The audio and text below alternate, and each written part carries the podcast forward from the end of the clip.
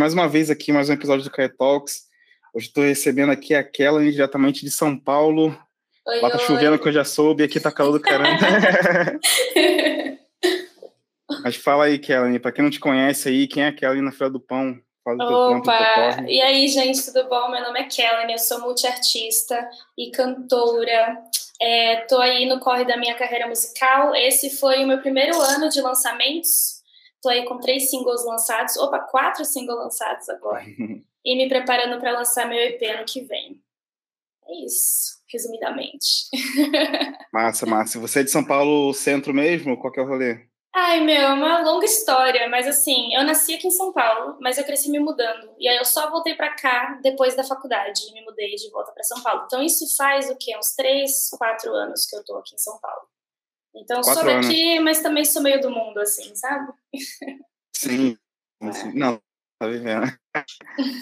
Que da hora. E, pô, cara, assim, uma coisa que eu percebi, assim, no teu corre, assim, era que era recente, mas ao mesmo tempo tinha uma qualidade muito absurda, assim, e como é que foi esse teu início, assim, em, em produzir música, né? Você falou que é muito artista. Sim. Provavelmente já deve estar envolvido em outras linguagens, assim, das artes, é, antes de começar a fazer teu trampo solo, né? Sim, total. Bom, a mi- minha trajetória começa com cinema, né? Eu é, sou formada em cinema, mas quando eu era mais nova, assim, antes de ir para faculdade, eu curtia muito pós-produção e editar. Então, estava sempre buscando ali um computador para tentar editar, para tentar aprender. E aí, é, fui conseguir uma bolsa de estudos nos Estados Unidos e fui estudar na Califórnia. E aí, quando estava lá, consegui explorar bastante essa, essa área técnica, né? Não só pelo fato de faculdade de cinema, né, a sétima arte, a gente está envolvendo várias artes juntas, né, fotografia, música, é, né, o, o próprio roteiro, a escrita, a fala, é meio que uma mistura de tudo, e é por isso que eu escolhi fazer cinema, inclusive, porque eu não conseguia decidir o que, que eu queria fazer com a minha vida, que eu queria fazer um pouquinho de tudo. É, então, assim, foi muito massa. E aí, com questão a música, né? A música sempre esteve comigo. Eu canto desde criança, sou filha de pastor. Então, assim, canto na igreja desde criança, sabe? Aquele esquema lá do Ministério de Louvor, que eu acho que muita gente, inclusive do R&B, tem essa conexão com a Sim. igreja, né? Pá. Então, a música sempre esteve presente, mas eu sempre olhei para ela como uma coisa, tipo, ah, tá ali. É, e nos meus anos de faculdade, meu, era muito louco, que quando apertava ali o bolso, né? Tinha que precisava de uma graninha a mais, eu tava eu ia pra praia tocar, tocar na praia ganhar um troco, assim, sabe? Então, assim, muito louco. Mas aí demorou para eu entender, assim, que, tipo, eu que realmente queria levar a música a sério e fazer música. Mas foi muito legal ter esse background, porque quando você trampa com audiovisual, independente de qualquer país, até aqui no Brasil também é muito assim, você tem umas. Como é que fala? Tipo uns choques de realidade, assim, né? Porque eu acho que todo o mundo do entretenimento a gente dá uma viajada do tipo assim, idealiza bastante aquilo. Sim, E- sim, sim. E trampar com audiovisual, para mim, me mostrou muito o outro lado ali da moeda que a gente não vê, o por trás realmente, assim, das câmeras. E eu acho que isso me preparou bastante para esse momento da minha vida com a música, de, de chegar para a música com esse olhar um pouco mais pé no chão e menos é, idealista, assim, sabe? É, mas enfim, e aí, tipo, 2019, tava num set de filmagem, inclusive, na Bahia, fazendo um filme tava muito incomodada comigo mesma, mas, tipo, não é isso que eu quero fazer, tem alguma coisa errada, aquele, aquele esquema. Uhum. E, e, assim, bem lúdica, né? Era lua cheia, tava com violão pós-set de filmagem, assim, noite na Bahia, assim, sabe? Ah, e aí comecei a tocar. E aí veio. é, eu, eu escrevo música no, no freestyle, né? Eu vou sentindo ali o que vem e eu deixo já gravando no meu celular. Então eu vi que a música ia vir, já liguei meu celular, deixei gravando. E foi aí que eu escrevi a música Pulando, que foi o segundo single que eu lancei. E ela veio completamente pronta, porque geralmente no freestyle não sai 100% pronto, você dá uma polida, né? Mas pulando, a letra dela não mudou desde o primeiro dia que eu cantei ela, assim. E a letra dessa música fala: Eu tô pulando de cabeça pro mar, né? Eu tô me jogando e tal. Então, pra mim, veio muito como um recado pra mim mesma de tipo assim: Meu, se joga, faz logo essa música que você quer fazer. Você sabe o que você quer fazer, sabe? Sim. E aí, meu, eu terminei o set e nunca mais olhei pra trás, sabe? Falei: Meu, é isso. Só que aí já era fim de 2019, começo de 2020, quarentena, pandemia. Falei: Putz, cara, saí, sabe? Me demiti da produtora que eu trampava. E Uhum. agora que eu vou fazer, sabe? Mas, mas é aquele momento assim do risco. Mas, assim, olhando para essa parte de background, de ser multiartista, de já ter trabalhado em equipe de câmera, em roteiro, em produção, fui muito assistente Sim. de direção, né? Todas essas coisas eu acho que elas colaboram bastante para quando você vai para esse outro lugar. Então, quando eu fui para música, eu já tinha todo esse. É, todo esse contexto comigo, né, de como fazer um projeto acontecer. Claro que eu não fazia ideia de como fazer música profissionalmente, assim, questão dos passos, né? Se você chegar para mim e falar assim, Kelly, vamos fazer um filme? Eu sei explicar quais são os passos do filme, mas naquela época, vamos fazer uma música? Eu falei, meu, não sei nem por onde começar. Eu toco meu violão e é isso, assim, sabe? É, então, assim, me joguei muito no sentido de, de olhar para tudo com um olhar de deixa eu aprender como é que funciona e usar o que eu já tenho de informação a meu favor, né? Vamos ver onde que vai dar. então, foi meio que nessa. Sim, sim. Pô, mas te falar que, sei lá, do pouco que eu tenho de experiência com cinema, assim, já fiz alguns trabalhos com som direto e tudo mais, assim, uhum. eu vejo que, que, cara, dá muito preparo mesmo, assim, pra você entender, assim, uma, como posso dizer, uma criação, uma produção artística, né? É. Porque eu vejo a coisa do audiovisual muito como você criar mesmo ali um momento ali, tanto seja de luz, figurino, cenário, e botar uma galera ali para atuar ali ou não, com uma Sim. cabeça pensando naquela obra. Você assim, constrói é... tudo aquilo, né? né? E eu acho que a música também tem muito disso. Eu olho muito para a música como se fosse tipo uma fotografia, né? Então, qual que é o universo visual dessa música? Eu Sim. não consigo fazer música sem pensar na parte visual, assim. Para mim, a música já tem a cor da música, entendeu? Tem o sentimento da música. Isso tudo ajuda muito também quando a gente vai pensar em fazer clipes ou fazer qualquer tipo de peça adicional, que hoje em dia, né, você meio que tem que ter peças visuais com as suas músicas, né? Mundo que a gente está vivendo agora. Então, assim, Sim. realmente te prepara para ir para esse lugar. Porque eu também acho que, voltando para o que eu falei, você fica num lugar muito lúdico de composição, você pode se deixar viajar na maionese. Eu acho que o audiovisual, ele realmente coloca um pezinho no chão do tipo, tá, e aí? Vai ser o quê? O que, que a gente vai filmar? O que, que a gente vai gravar, né? Eu acho que traz um pouquinho daquela energia de, de fazer do que só de ficar no lúdico. Então, tem que achar esse equilíbrio, assim, sabe? Sim, sim, sim, total, né? É, a música às vezes traz muito uma coisa mesmo quase bicho grilo, digamos assim, da, da criação, né? Porque é. É, às vezes, é, é, embora como você falou assim, ah, essa música que compus veio quase que baixada direto assim sim, pra sua cabeça e depois colocou na pista. Mas, Mas não é assim, geralmente. Sim, sim, isso que eu ia falar, assim, não é algo que acontece todos os dias, assim, né? E nem para todo mundo também, assim, né? Sim. Porque sim. Aí vem muita associação mesmo que você fez com o cinema, né? De, de pô, cara, pra, tipo, até para compor mesmo tem que montar um cenário interno, montar uma ideia, montar uma estrutura de acorde e tudo mais, assim, que é aquele, Sim. que é aquele, como posso dizer, aquela parte operária da, da, da criação Sim, artística, né? Com certeza. É, eu fiz violão clássico é, quando eu tinha, tipo, 10 anos, dos 10 até, tipo, os 15, estava fazendo violão clássico. E eu lembro que na época eu odiava toda aquela coisa de das notas, né? Aquela criança, né? Não tava afim. Aquele não, aquele frufru todo. É, mas é muito importante, eu sinto, uma das coisas que ficou muito comigo, assim, de um professor meu de faculdade, que ele falava assim, que você não pode quebrar a regra se você não entender a regra. Não não ser mestre dessa regra, né? E meu Sim. professor de violão falava a mesma coisa. Então, depois que eu saí das aulas, eu parei de tocar, obviamente, violão clássico. Comecei a tocar uma coisa mais popular, tocar mais paradas, ok? Então, eu acho que, pelo menos a minha experiência com produção musical e composição também vem muito desse lugar do tipo assim, Sim, temos toda essa parte que é extremamente importante e específica, que são todos, as, todos esses acordes, onde que encaixa, como é que faz, mas eu também acredito muito nessa parada de você também deixar fluir e depois você ir, tipo, meio que é, moldando, né? Eu, eu vejo, né? É, eu vejo muito a, o processo de composição musical como se fosse eu estou tentando achar o que que é, né? Aí vamos sentindo e, e, tem essa forma, mas não é essa forma, agora é aquela.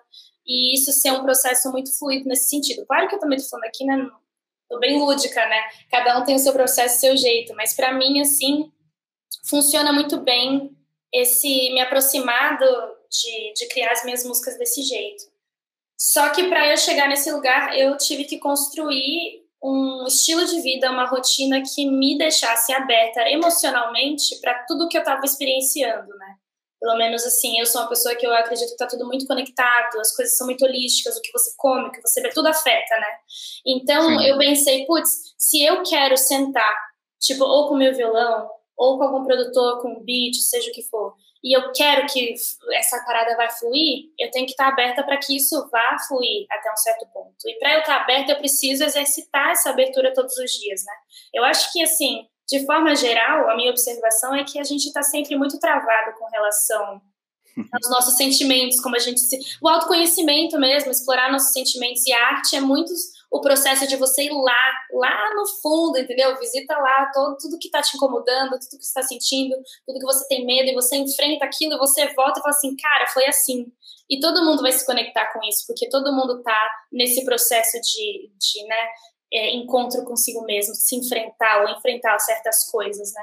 Então, para mim, foi muito um processo de mudar o meu estilo de vida para deixar essa abertura o mais é, claro possível para que quando esses momentos é, chegassem, momentos meu com meu violão, momentos meus em jam sessions ou com outros produtores ou com pessoas que eu vou colaborar, para já ter tanta coisa que eu tô tão aberta que só vai vir para mim de acordo com o que eu tiver sentido naquele momento, sabe? E, e tem sido uma experiência muito foda, assim, para mim. Todas as músicas que eu escrevi, é, lançadas, foram nesse processo. É, e também muito entrando nessa parada de diálogo interno. De eu sempre querer conversar com uma Kelly do futuro ou uma Kelly do passado. E perguntar o que ela tá sentindo e ver o que, que isso sai, sabe? Uhum. É muito uma parada desse, desse lado, assim. Curioso, né? E por diversas vezes você falou de uma coisa ser bem de fora e ao mesmo tempo colocar esse essa parte interior, né, organizada, né, para coisa, para quando vier uma oportunidade de fora, assim, né, um, um, arranjo da vida, assim, a gente conseguir, conseguir se organizar e fazer, né, cara. E uma coisa que eu achei muito interessante, assim, no teu corre, assim, que, que também é a coisa do, do próprio R&B, né, cara? Você citou mais cedo dessa coisa do, do, desse background, de ter passado pela igreja, inclusive muita Sim. gente que eu entrevistei, assim, aqui no podcast, na vida como, como produtor e como músico assim, tem também esse background de igreja, eu também passei por esse rolê. Sim. E eu acho curioso, assim, tipo, a maioria dessa galera, assim, tá hoje num, num rolê de, de R&B mesmo, assim, cara, e eu tô vendo muito, como posso dizer, uma cena crescente, assim, do, do desse, desse, desse estilo, desse gênero, assim, que é tão, que é super americanizado, né, a gente tem esses grandes Sim. artistas e tudo mais, mas a gente tá conseguindo, ao mesmo tempo, aqui no BR, ter uma tem uma cena própria, uma linguagem própria e tudo mais. Como é que funcionou isso para ti? Assim, como é que você se percebeu como artista, artista de R&B? Ou você se vê apenas como artista? Como é que é para ti? É, eu, inclusive, você comentar isso da cena que está nascendo, está crescendo, eu concordo. Isso me deixa muito feliz assim mesmo, porque é o meu gênero preferido musical, né? Mas, uhum. enfim, é, Bom, o jeito que eu me conectei com R&B e como eu me descobri como cantora de R&B hoje, eu, obviamente, aberta a gente pode, não quer dizer que só canto R&B, né? Mas para mim é, é, o gênero, assim, é, é, um lugar que eu quero ficar explorando por um tempo, assim. Mas o que acontece é isso, eu cresci é, na igreja e quem cresceu em igreja sabe que é, pode ser um ambiente muito tipo fechado do tipo você só ouve música da igreja, né? Então Sim. assim eu cresci com tipo numa bolha de uma igreja onde eu só consumia mídia cristã. Então, todo o meu background musical sempre foi, tipo assim, músicas gospel, né? Brasileiras ou gringas, seja o que for. Ou inário, né? Aquela coisa mais erudita também tinha bastante. Uhum. Quando eu saí é, do país, e automaticamente também meio que comecei a questionar e sair da igreja, eu não sou cristã, eu me deparei com todo um universo que eu não sabia, né? Aquela famosa sair de uma bolha e, e fui experienciar coisas. E, musicalmente falando, o lugar que eu gravitei foi 100% R&B porque o R&B já tem essa parada de estar tá conectado, né, com é, o gospel, né, tem essa parada das vozes, eu falando especificamente do R&B mais antigo, né, o old school ali, tipo, é muitas vozes, é uma parada, sabe, desse outro, desse melisma da igreja, né, digamos assim, que vem desse uhum. lugar, e aí hoje, óbvio, hoje em dia a gente está indo para esse R&B alternativo que é tudo, enfim, vai desenvolvendo tudo, mas eu sinto que foram essas coisas que me conectaram bastante, porque são lugares familiares, só que ressignificados. Então, isso para mim foi a coisa mais foda. Então, eu queria muito explorar um R&B desse lugar. E o R&B que eu faço hoje, ele é muito mais, tipo, tudo que eu lancei até agora eu chamaria de R&B mais alternativo. Mas pro meu EP, eu tô indo para um lugar mais soulful, mais groovy. Quero pegar essa parada de coral e vozes e backing vocal. E, e tipo assim, pirar nessa, nessa coisa de dessa história do, do gospel, né? Dessa, dessa comunidade vocal que é criada nesse universo, né? Que para mim assim é uma das é, uma das melhores coisas, ou se não a melhor coisa, eu acho, de ser uma pessoa que tem essa experiência com com igreja, que eu acho que fica esse legado, né? Você tem experiência com com som, com tipo performance na frente das pessoas, acho que te prepara muito para ser um artista diferente de se talvez você não tivesse background, né? Você tem que lidar com muitas sim, coisas sim. que eu acho que como artista depois você também tem que lidar. Se fosse assim, ah, preparada. Mas assim, eu sinto isso e aí eu tô muito feliz porque, obviamente, eu morei muitos anos fora, fiquei seis anos e meio fora do país quase sem voltar para o Brasil, então uhum. é, me atrelei completamente à língua inglesa, né? Parei de falar português praticamente. É, e, e o que aconteceu foi que, no momento tão grande de transformação da minha vida, que foi a saída, que é a faculdade, né, seu intelecto, não sei o quê, e eu estava num lugar assim muito foda, tendo acesso a coisas muito fodas, então eu me entreguei completamente àquela língua e descobri essa Kelly nova nessa outra língua. E aí quando eu voltei para o Brasil, eu não conseguia traduzir aquela Kelly, né? Tive esse choque, uhum. assim, cultural reverso, digamos assim. Por ah, isso que quem não me conhece ainda vai escutar as minhas músicas, eu tenho só uma música que é completamente português e o resto tem mistura de inglês e português. Por que que eu misturo inglês e português? Porque desde que eu voltei para o Brasil, eu estou nesse processo de tentar traduzir aquela Kelly que eu conquistei com aquelas experiências. Em paralelo, eu estou vivendo no Brasil no momento, então eu estou adquirindo as minhas experiências dessa nova Kelly em português também.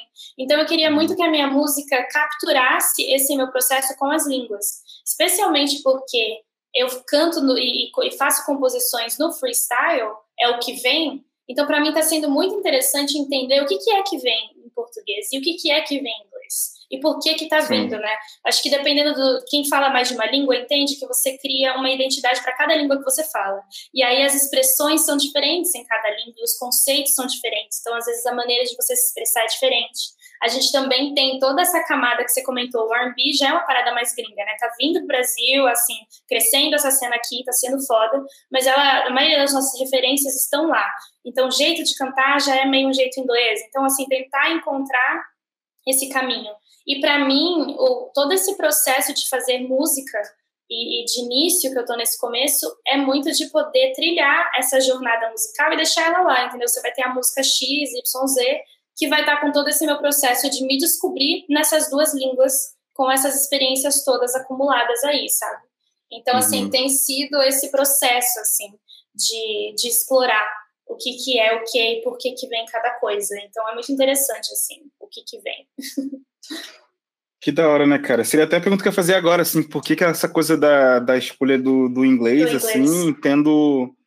É, uhum. Até porque, como posso dizer, assim, o, o, são, são dois tipos de composição diferentes, né, cara? Você escrever em inglês, você escrever em português, assim, ou enfim. É Sim, são línguas completamente diferentes em questão de sonoridade, Sim. quando a gente fala musicalmente, né? Você canta uma frase em inglês Sim. e tenta cantar mesmo em português, você vai ver que, tipo assim, vai ser totalmente diferente. É, e é muito louco, porque é, eu sinto que cada vez mais, especialmente falando assim, de tudo que aconteceu com né, pandemia e, e, Covid, etc. Assim, a gente, independente também disso, mas também com isso, a gente está cada vez mais globalizado pela internet, cada vez mais é, tem o inglês em cima. Tem, claro, várias paradas de colonização que eu acho que é sempre importante ter isso em mente, assim, que tipo, tá ali sendo enforçado como a língua, todo mundo tem que falar essa língua e blá blá. Mas eu acredito muito em, em autenticidade, sabe? Tipo, cada um tem a sua história e tem a sua jornada. Se é isso que tá vindo, tá vindo por motivo e tá vindo à superfície por motivo. E se isso tá vindo bem no momento que você tá capturando isso na sua jornada, então uhum. é isso que você tem que honrar. Pelo menos eu acredito nisso. O jeito também que eu sinto que eu navego muito a minha música hoje como uma artista independente é que, e isso é uma lição que eu aprendi do audiovisual, mas é que eu não queria meio que largar tudo e me jogar 100% para música no sentido de, putz, vou ganhar dinheiro com música já, sabe? Porque acho que muita gente também vai nesse caminho e é muito frustrante. Eu fiz um pouco isso com audiovisual é, bem no início. E é tipo, cara, você não vai ganhar dinheiro de primeira. É tipo assim, simples assim, sabe? É, é, frutos de muitos anos, de muitos testes, de, são mil variáveis, né? Também tem quem você é, da onde você é, que cor você tem, várias coisas vão afetar é, a sua jornada é, musical ou artística, né? Então, é, eu já decidi de primeira, quando eu decidi fazer música, assim, Falei, cara, eu preciso achar um trampo fixo, eu preciso achar um trampo fixo que não, que vai é, dar espaço para fazer a minha música, assim, eu tenho meu dinheiro, não me preocupa, minha cabeça fica ok com, tipo, boletos pagos e fazemos a música sem esperar esse retorno imediato, porque ele já não vai ser imediato. Então, Sim. por que, que eu tô falando isso? Porque eu tô falando toda essa parte lúdica do tipo, ah, faz o que veio à superfície, não sei o quê. Eu tô falando muito agora sem pensar em música como um, um business, como uma coisa comercial. Porque eu acredito também que você tem que ter o seu processo artístico de descobrir que caminho que você está indo, qual que é seu som, o que, que você curte, uhum. o que você não curte, qual língua você gosta de cantar, sei lá, o que, que for vindo, né? E quando você é independente, você não tem estrutura, é, e você coloca essa pressão já do comercial em cima, ou você vai estar tá fazendo coisas que, que as pessoas, ou você acredita que vai te dar grana, e talvez não seja uma parada autêntica, ou você vai ficar muito frustrado. Então, para uhum. mim, eu consegui montar esse, esse ambiente de, tá, então agora eu posso experimentar as minhas músicas. Eu posso, se eu quiser, eu vou cantar inglês e português, e misturar, e fazer o que for, que não estou esperando nenhum retorno, não estou dependendo disso nesse momento. E eu acho que isso dá uma abertura para essa exploração e para entender.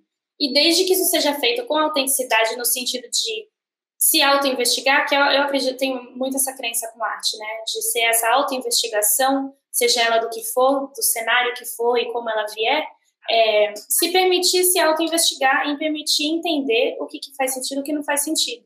Então, eu tenho essa história que não é todo mundo que sabe dessa história, né? Não é todo mundo que tá ligado e tá tudo certo. Então a pessoa vai só ouvir a minha música. O que eu acho que é importante é que pelo menos a autenticidade que eu tô colocando nisso seja transmitida, porque é independente da língua que for, porque no fim das contas, minha música é muito sobre o sentimento, né? É muito sobre a emoção que ela te passa, a energia, qual que é a vibe.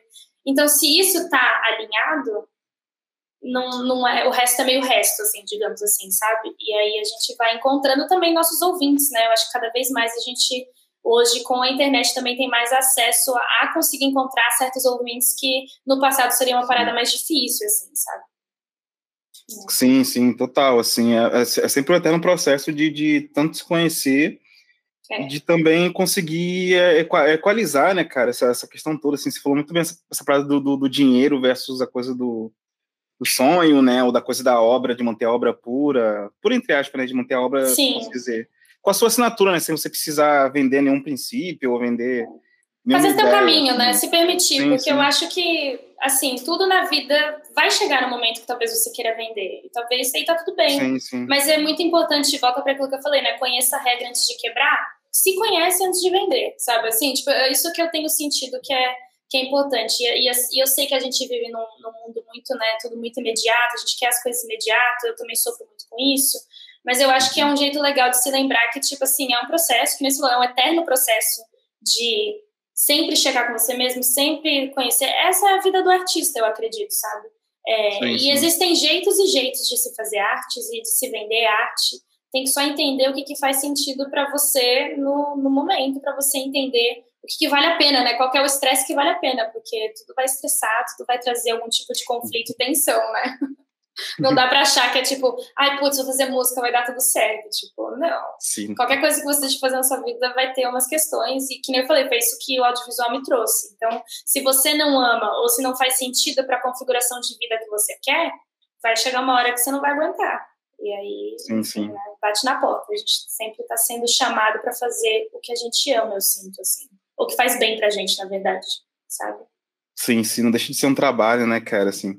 Eu queria até, na verdade, perguntar um pouco mais, agora que você falou do, no começo, na real, que você falou sobre a relação com o audiovisual e tudo mais, uhum. que foi, na verdade, a coisa que mais me chamou a atenção, assim, eu tinha conhecido teu som, não lembro bem por onde foi, foi por alguma playlist, uhum. e depois, em seguida, eu fui procurar os clipes, assim, que eu, é sempre um processo que eu sempre faço, assim, natural, uhum. assim, ah, conheci o artista, vou ver o visual dele ali, né, cara, claro. É. Acho que até antes de Instagram, rede social, assim, procuro sempre ver um videoclipe assim, porque eu acho que é uma tradução muito boa ali do que, do que o artista quer colocar, né, cara? Eu curti muito o visual daquele vídeo, agora não lembro o nome. É, Foi Intuition? Ah, pulando. O... Sim, sim, cara. Pela questão ali do, de usar a natureza ali daquela fotografia. E de, sei lá, cara, me, me pareceu muito uma linguagem. É, é, como, como às vezes dos, dos vídeos gringos, de videoclipe gringo, assim, mas ao mesmo tempo bem bem BR, assim, bem da gente, assim, como é que foi esse processo, assim, de criação desse vídeo, não só desse, né, dos outros que você acha bacana de comentar também? Eu acho foda que você trouxe Pulando. Pulando foi um projeto insano. Primeiro, porque eu já comecei aqui o podcast falando da história lúdica da Bahia, então a música já tem todo esse rolê, né? Uh, veio da lua cheia, estamos na Bahia, pá. Minha avó é da Bahia, eu tava filmando numa cidade próxima à cidade de onde ela nasceu, então já tava todo nesse rolê, então, enfim. Uhum. É, e pulando, quando eu decidi lançar pulando, eu tava morrendo de medo, porque pulando tem esse significado. Foi pulando que me fez entender e me demitir, foi pulando que me fez e, e me jogar pra música sem saber nada e tal. Então, quando eu decidi lançar, eu tava assim com vários friozinhos na barriga, que nem a própria letra da música disse. Mas enfim, uhum. é, uma coisa engraçada com a música, né? É, quando eu decidi que eu não queria mais trampar com audiovisual, digamos assim, né, e ir para música e achar um outro tipo de trabalho que me desse essa estabilidade financeira, não quis dizer que, tipo, putz, eu ainda amo audiovisual, ainda amo dirigir, amo tudo. Então, o legal da música é que ela me dá a oportunidade de poder criar o, o mundo visual dos, das minhas músicas e, e, viabilizar clipes, pelo fato também de ter é, conhecido tanta gente incrível no audiovisual brasileiro tem pessoas foda. Então, uhum. assim é, ter essas conexões, então já, já traz essa, essa coisa que está ali na minha frente que eu posso usar, né? E aí, para pulando, eu queria muito honrar a minha ancestralidade indígena. A minha família de parte de mãe é de ancestralidade indígena é, Guarani. E eu fui morar em uma aldeia na, em Manaus por dois meses. É, fiquei lá na comunidade ribeirinha, foi tudo. Fiquei numa é, aldeia chamada Sauapé, do povo Sateremaué, que é o povo que eu tenho é, conexão ancestral. E foi incrível, foi foda. E naquela época que eu tava lá, filmei muita coisa, pois como uma grande, né, vamos lá filmar tudo, sempre tô filmando tudo e gravando tudo.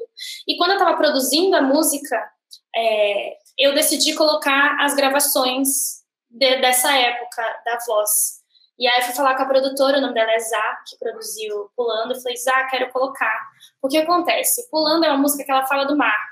E antes uhum. de lançar Pulando, eu lancei uma música chamada Intuition, meu primeiro single, que fala do mar. E meu primeiro clipe foi no mar. E eu tava pensando, uhum. putz, eu não queria filmar pulando no mar, porque pulando, embora falar do mar, não é sobre o mar, é muito mais. O que, que são outras maneiras de falar de mar, né? Pensei. E aí eu lembrei de uma frase que eu escutei lá na aldeia, que é mar é floresta molhada.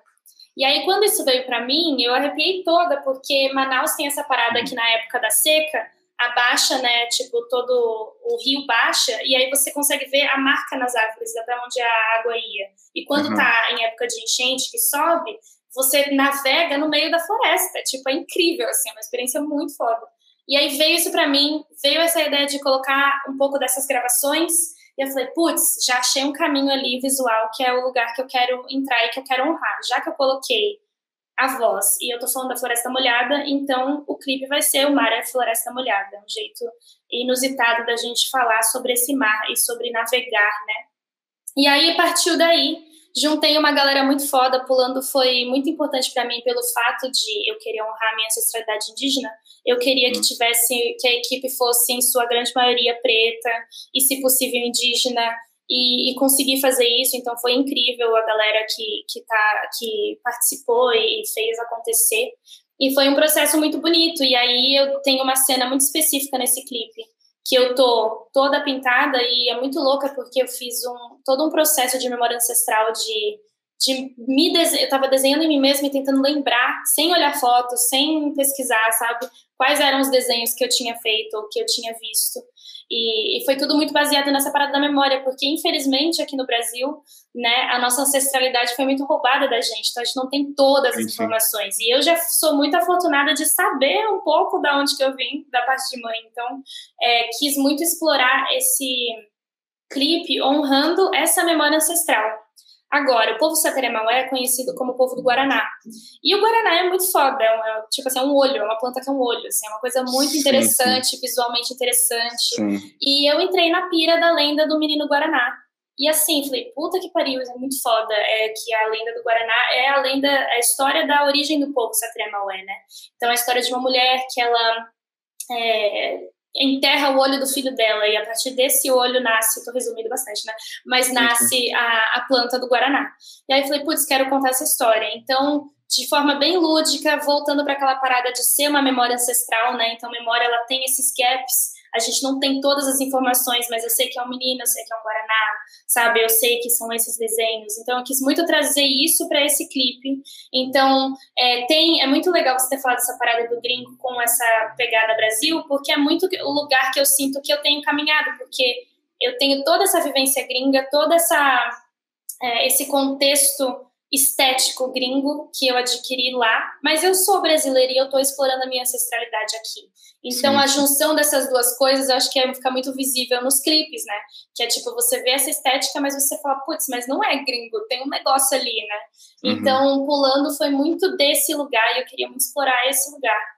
E, e, enfim, foi um grande processo assim de pesquisa, foi um grande processo de colaboração, assim, foi muito bonito. Foram três dias de filmagem com uma equipe assim absolutamente incrível, assim, nossa, foi bem emocionante para dizer o mínimo.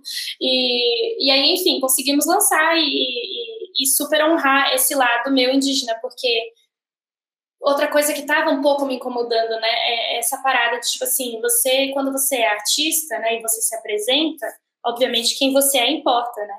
E tá, sou Sou uma artista preta, sou, mas eu também sou indígena. Eu sou muito a misturinha. Meu pai é preto, minha mãe é indígena, e cá estou. Então, para mim, sempre incomodava falar, ah, eu sou só preto, eu sou só indígena, sendo que eu sou essa pessoa que é misturada, né?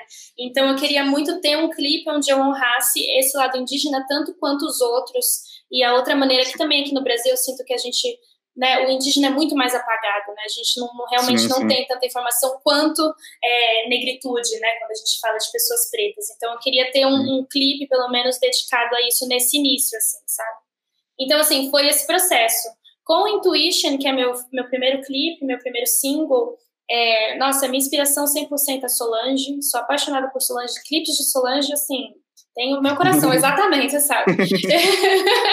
Inclusive, muita gente que assistiu Intuition vai falar, putz, muito vibe Solange, não sei o que, é isso, é sobre isso.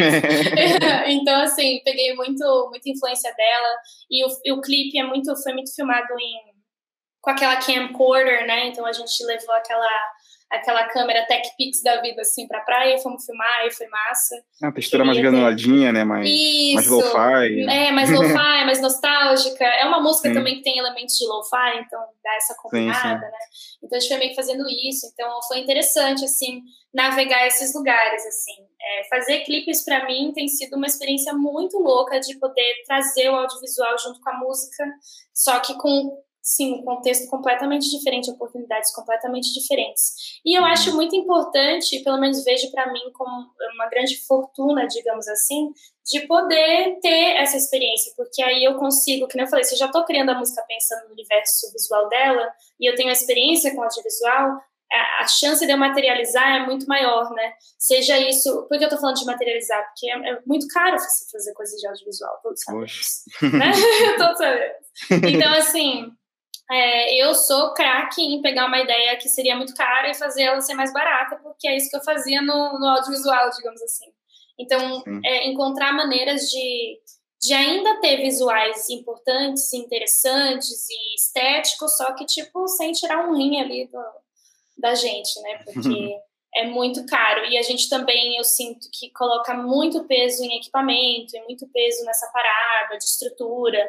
E, e se a gente ficar Sim. pensando nisso, nada, nada acontece. Por isso que eu falei que Intuition foi um clipe que foi feito com uma câmerazinha pequenininha, quatro pessoas, e fizemos acontecer, sabe? Tipo, Pulando foi uma equipe muito maior, a gente teve várias outras coisas, mas também não foi um grande equipamento, não foi uma grande produção porque, né, uhum. é artista independente, ainda não teve isso. Mas, enfim. Então, eu sinto muito isso, tentar achar essa linguagem que ela é autêntica a mim e que ela faz jus à minha história, né, tanto dessa parada gringa, tanto dessa jornada de busca pela ancestralidade e de entender essas uhum. paradas das línguas, né, da língua, o que, que eu tô falando, o que, que eu tô traduzindo, né, qual é a emoção que eu tô querendo explorar. Que foda, que foda. É isso, passado, presente e futuro. É, tudo junto. é Brasil, é USA. E, é tipo, o, o, pelo que eu acompanhei, você começou a lançar, acho que em 2020, não foi? Foi. Meu primeiro já, lançamento já... foi em dezembro. Ontem deu um ano, inclusive. Chocada ah, passada. Ah, sim, sim, sim. É. É. então, já era pandemia já comendo solta. Como é que foi isso para ti, para você pensar todo o seu Uhum. É, sua criação, sua vivência com a música, isso claro. te desmotivou? Isso você, fez você pensar outros produtos? Como é que foi para ti? Sim. Bom, que nem eu falei, como eu, continuando ali a história, né? Decidi fazer música, veio a pandemia, veio quarentena, né? Eu lembro que eu sentei assim em casa e falei, puta, fudeu, né? Não sei nem por onde começar. E eu sou o tipo de pessoa, ou era, vamos lá, eu era o tipo de pessoa que não tinha foto minha no meu Instagram, tipo, antes, sabe? Eu, você não me via, eu sempre era realmente aquela pessoa audiovisual por trás das câmeras e não estava acostumada com, é bem low profile, não estava acostumada a me filmar, a estar na frente da câmera, mas eu sabia que se eu quisesse fazer música, eu ia ter que estar na frente da câmera em algum momento, né? Então, uhum. é, quando eu entendi isso, eu falei, tá bom, então eu tenho que começar a postar. Eu preciso começar a postar cantando, e é isso, acabou. E assim, muita gente que me conheceu antes de lançar música já me viu cantando, porque eu sempre cantei tudo quanto é rolê, tipo, festa inclusive de fim de filme, de série, de gravação, uhum. eu tava lá com violãozinho, então a galera já me ouviu, mas não tinha isso online, né? E é muito engraçado de ver. Tem alguns vídeos ainda lá, alguns eu arquivei, mas assim, meus primeiros covers, eu cantava lá no fundo, silhuetada, virada assim de ladinho, sabe? Pra não ver muito a minha cara. Eu com minha vergonha, o jeito que cantava e tal. Mas enfim, me comprometi que pensei o seguinte.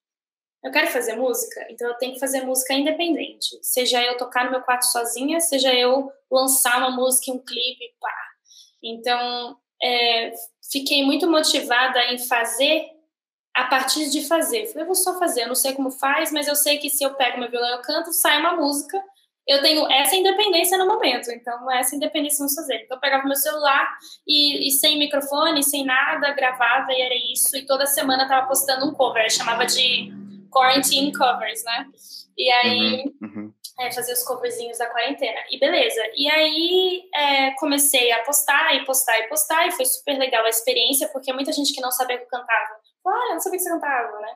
Aí uhum. comecei a, conhecer outros artistas, conhecer outros produtores, uma galera que também é independente, está começando, uma galera que já começou. Deu, me, me movimentou online para o lugar onde eu queria estar, que é com outros artistas ou outras pessoas que possam curtir o meu som, possam ser futuros ouvintes meus, digamos assim, né? Então entrei nessa uhum. pira porque não tinha evento para ir, não tinha, sabe, não tinha o que fazer, né? estava todo mundo preso em casa, basicamente. Então comecei a fazer essa questão de, de postar e de, pelo menos, me movimentar dessa maneira.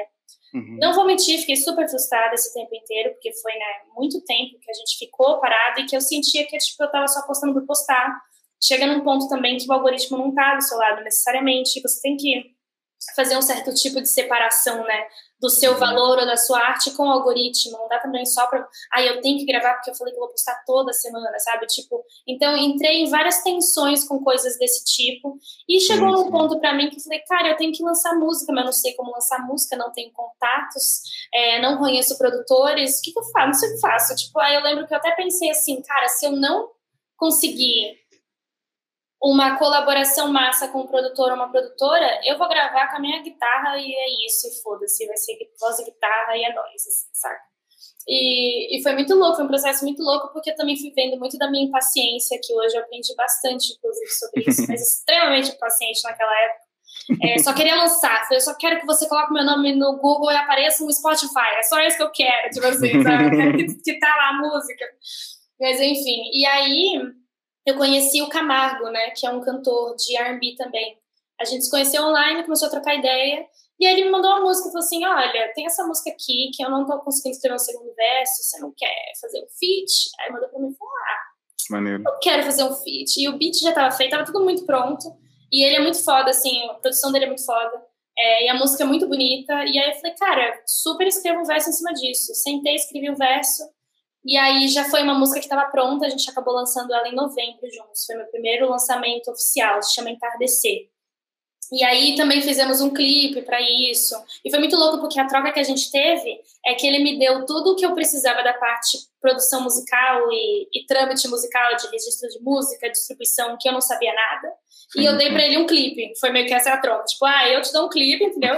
e tu me dá essas paradas. E aí é, eu sou muito agradecida porque ele foi a pessoa que me basicamente me mostrou como é que você faz para lançar uma música, como que você entra em contato com distribuidoras, como é que funciona a parada do registro, como que é todos esses passos que eu não sabia como funcionava. Sim. Então, é, foi muito foda a gente ter se encontrado nesse momento. E eu, tipo, até brinco muito com ele hoje. Falei, cara, você me deu essa chance porque eu aprendi uhum. tudo, entendeu? Era só precisava saber como fazer que já ia fazer acontecer.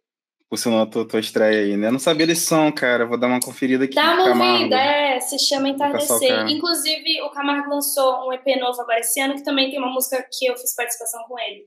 Uhum. Mas enfim, e aí foi, teve, tive essa abertura. Em paralelo, uma amiga minha falou assim: ai, Kellen, eu não sei como eu não pensei nisso antes. Tem um cara que é produtor, tem que te apresentar. Só que ele tá em Brasília. E eu falei: ah, ok, né? Tamo também, todo mundo online. E aí ela me apresentou para o Aloísio. E o Aloísio, ele é um produtor, tem músicas também dele, muito foda, ele é muito foda.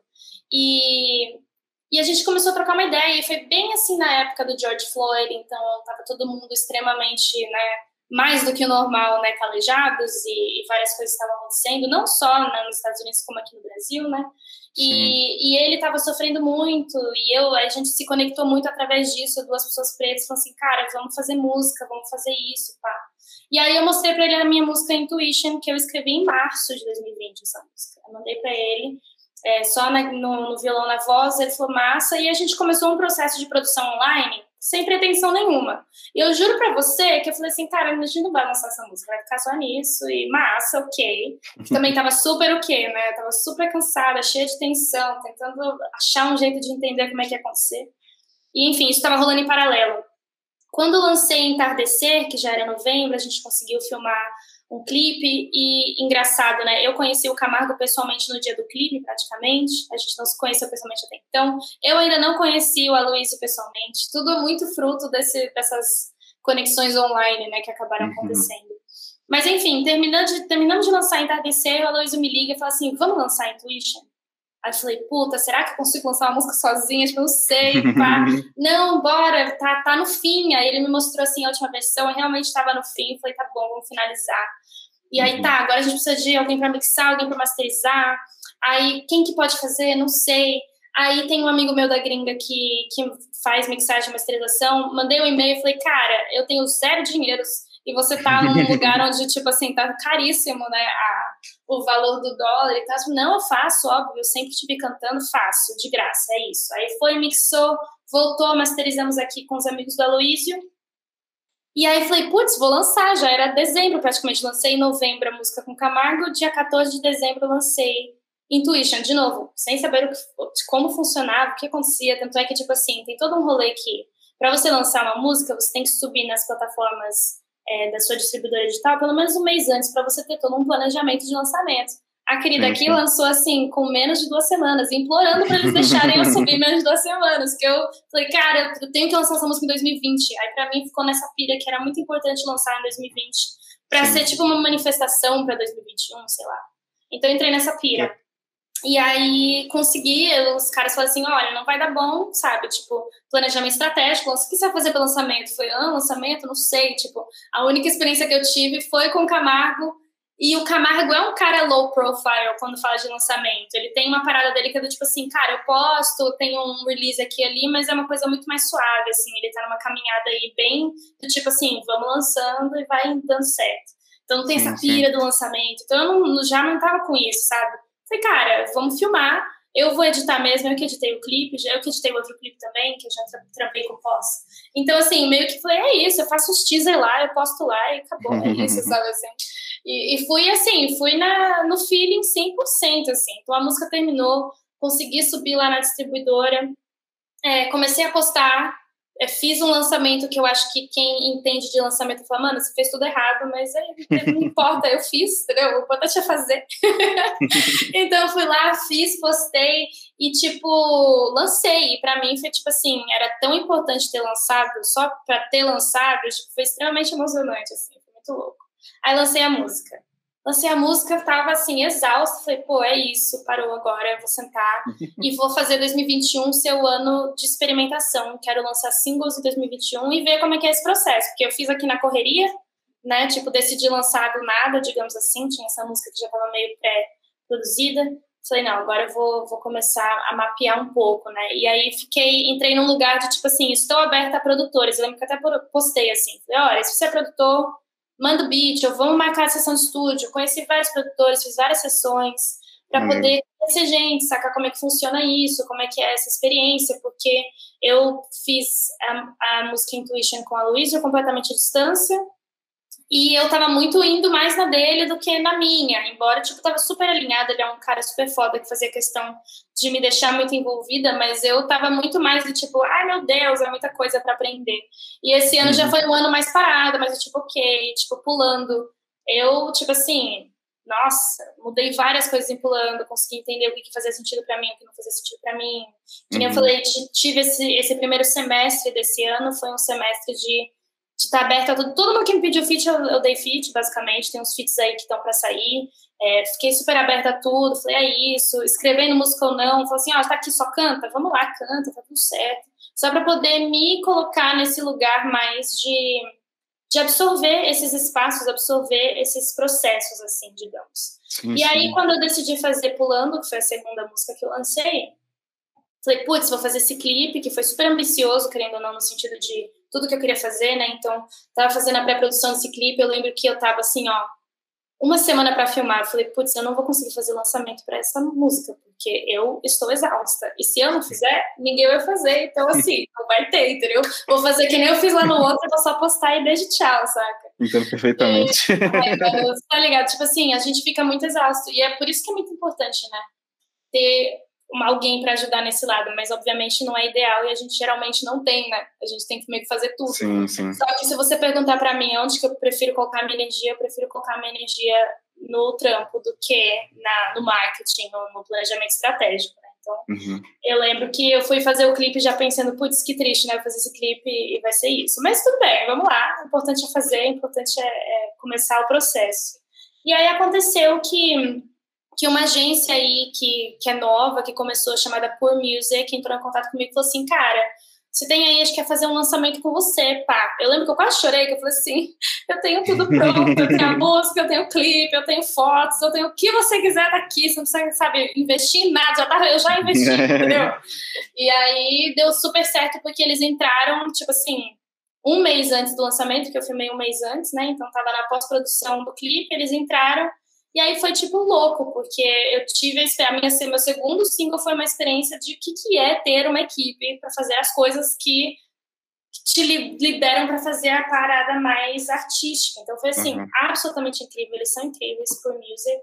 É, e consegui ter essa experiência. Então foi muito foda, muito foda mesmo. E, e, de novo, assim, foi caralho, não acredito. Inclusive é a música, eu acho que é a minha música mais ouvida hoje no Spotify foi a música que mais teve qualquer tipo, tipo teve vários é, lados puxando as pessoas para as pessoas ouvirem essa música, né? Que é o que o planejamento é. estratégico, o marketing faz, né, no fim das contas. E que sim, quando você sim. é um artista independente, você não consegue fazer esse trampo. E, tipo assim, eu já aprendi que tá tudo bem, porque eles fizeram esse lançamento comigo e outros não, e os que não fizeram é discrepante a diferença, mas é isso, tipo, se você não tem isso, cara, você tem que estar tá muito muito feliz e satisfeito com o que você está colocando, independente do número que venha, do que tem. Eu acho que também ter tido essa experiência com eles me mostrou o quanto que o marketing ele realmente é sobre a ótica, você constrói uma ótica, um universo, e é muito importante isso, mas de, de desprender isso da nossa arte também, sabe? De, e que uhum. tudo é muito planejado e muito construído, e, e é importante fazer isso, mas que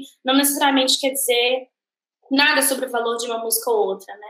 Claro que são todas ferramentas que a gente passa, mas assim, para mim foi um grande aprendizado, porque você pega aquela que postava toda semana, né, covers, aí entrou na época dos Reels, quando os Reels começaram, eu comecei a postar Reels, eu postava um dia sim, um dia não Reels, assim, que era partes menores de música. Pesado. Então tava assim, é, não, cara, foi louco. Eu sou... É, eu sou uma pessoa que quando eu decido fazer, eu fico extremamente consistente na parada, eu piro muito na parada, então, tipo, quando era para postar, postava toda semana, postava, fiz essa pira de postar reels e tal, e aí parei para poder fazer todo esse processo da, do lançamento de pulando, e dali para frente as coisas foram ficando mais if, assim, não postei mais sempre online, uhum. porque é isso, né? Eu também fui aprendendo quanto que um lançamento desgasta o artista, independente especificamente, né? Sim, então, sim. assim, você fica muito exausto, é muita coisa, e aí, no fim das contas, é tipo assim, é a música, né? E tem tantas outras coisas além da música que você tem que se preocupar, né? Então, assim, foi esse processo muito louco de, de lançar, uma, lançar uma carreira em plena quarentena, digamos assim, de estar num lugar de ainda nem conhecer a maioria das pessoas que me ajudaram e tramparam comigo pessoalmente. é, de eu tive também a oportunidade esse ano de conseguir fazer show, fiz dois shows ao vivo e foi foda, foi incrível, foi meu Deus, então, tipo, muito louco de ter tido esse esse contraste, né? O contraste de estar sempre postando com um contraste de as coisas estão reabrindo, dá para fazer um negócio aqui, dá para fazer um negócio ali. São uhum. universos completamente diferentes, né? Você cantar na frente da câmera é completamente você, diferente de você cantar ao vivo e do que Sim. acontece com tudo isso. Então, assim, tempos muito estranhos para estar, para estar fazendo o que eu estou fazendo, digamos assim.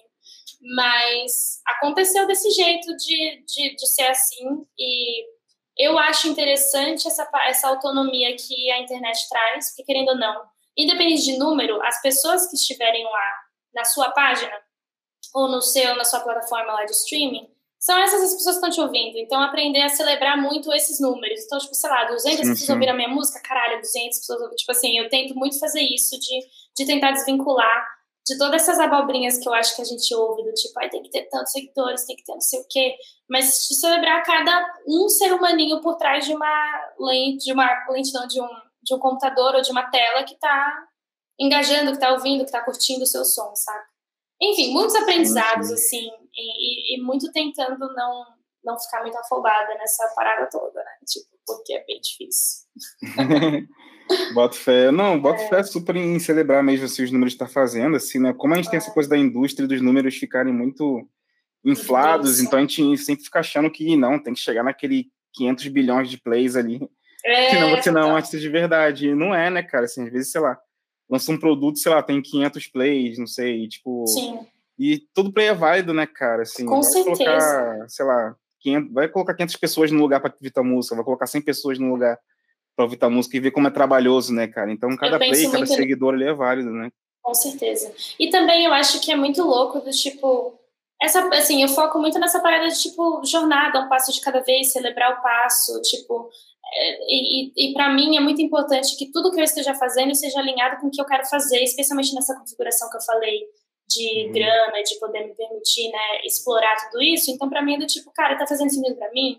Eu curto essa música, eu tô me ouvindo, então, para mim, é, é, sobre isso, assim, sabe? Tipo, hum. e muito mais para esses lugares. Mas eu falo tudo isso porque é justamente isso. É muito fácil, eu sinto, para artistas independentes e que estão fazendo esse corre aí, pá, você ficar muito preso nesses lugares. E eu acho que tem altos e baixos, normal. Mas para mim tem sido muito foda passar por essa experiência de, de poder realmente celebrar todos esses momentos e, e, e toda a loucura que é você, que nem eu falei, levantar ali coisas, tipo, meio que do nada, ou de uma quarentena, sabe? É muito louco ver o poder que eu acho que a arte tem, tipo, de agora não tem nenhuma música, e se eu pego ali o violão, vai ter uma música. Tipo, é muito surreal isso. A gente uhum. pode materializar coisas, né? Seja uhum. criar uma música ou lançar uma música. Eu também aprendi muito isso. Eu tinha uma visão do tipo, nossa, lançar uma música. Deve ser muita coisa. Tipo, dá para fazer se você pesquisar. E, tipo, hoje em dia a gente tem essas informações e tudo.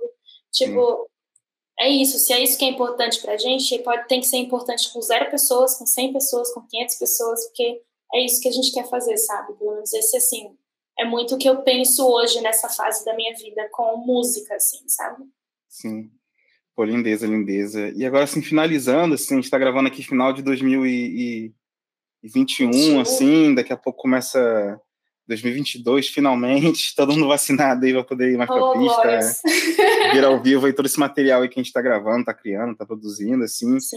Como é que vai ser teu próximo ano? O que você tem pensado aí de, de ações, de, de, correria? Como é que tá teu planejamento? Claro.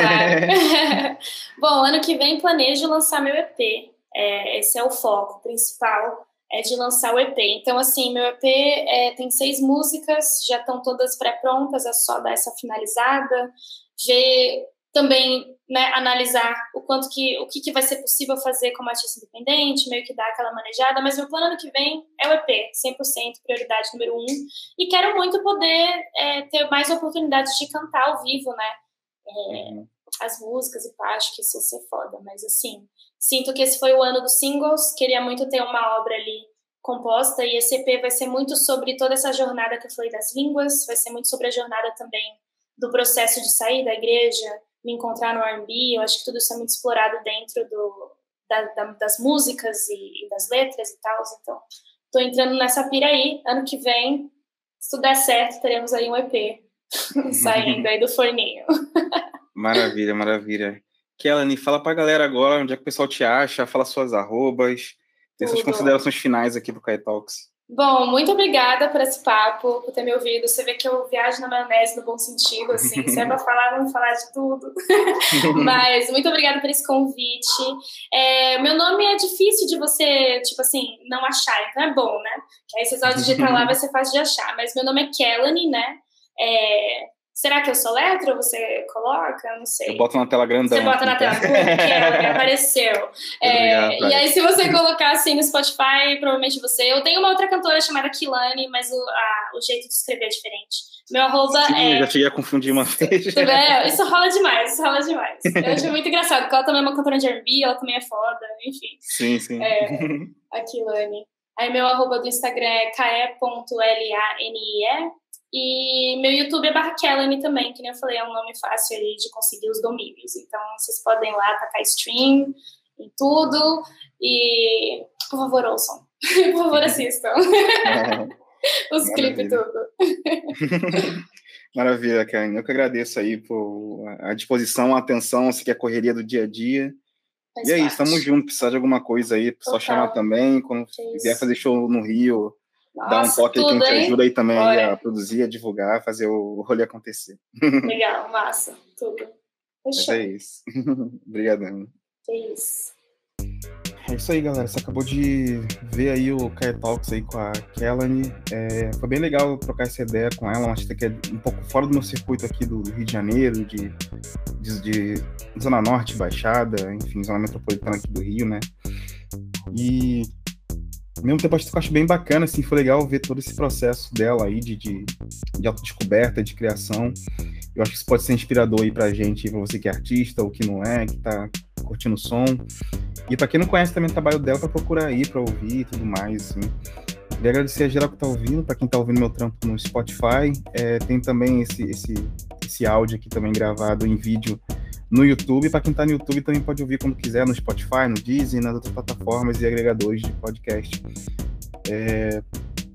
E também peço também para vocês assinarem aqui o seguirem aqui o canal, marcar sininho, enfim, dar like, comentar, todo esse tipo de, de ações aí que a gente sempre é, se beneficia delas e sempre acha bacana de ter para conseguir manter o trabalho continuando, né, cara? Aquela famosa call to action aí. Mas é isso, dá o like, ativa o sininho, ouça o som da Kellany e tamo junto.